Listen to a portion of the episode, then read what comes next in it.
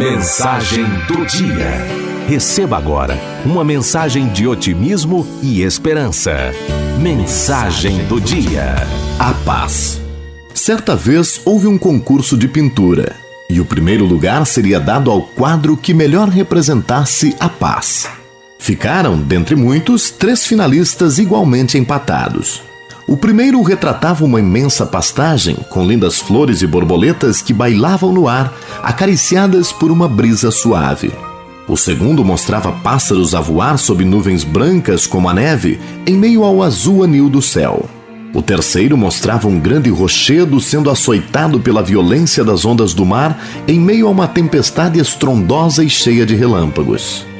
Para surpresa e espanto dos finalistas, o escolhido foi o terceiro quadro, o que retratava a violência das ondas contra o rochedo. Indignados, os dois pintores que não foram escolhidos questionaram o juiz que deu o voto de desempate. Como este quadro tão violento pode representar a paz, senhor juiz?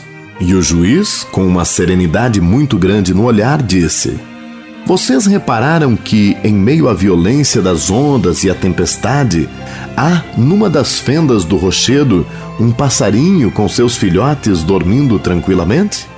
E os pintores, sem entender, responderam: Sim, mas. Antes que eles concluíssem a frase, o juiz ponderou: Caros amigos, a verdadeira paz é aquela que, mesmo nos momentos mais difíceis, nos permite repousar tranquilos. Talvez muitas pessoas não consigam entender como pode reinar a paz em meio à tempestade, mas não é tão difícil de entender. Considerando que a paz é um estado de espírito, podemos concluir que, se a consciência está tranquila, tudo à volta pode estar em revolução que conseguiremos manter nossa serenidade. Fazendo uma comparação com o quadro vencedor, poderíamos dizer que o ninho do pássaro, que repousava serenamente com seus filhotes, representa nossa consciência. A consciência é um refúgio seguro quando nada tem que nos reprove. E também pode acontecer o contrário.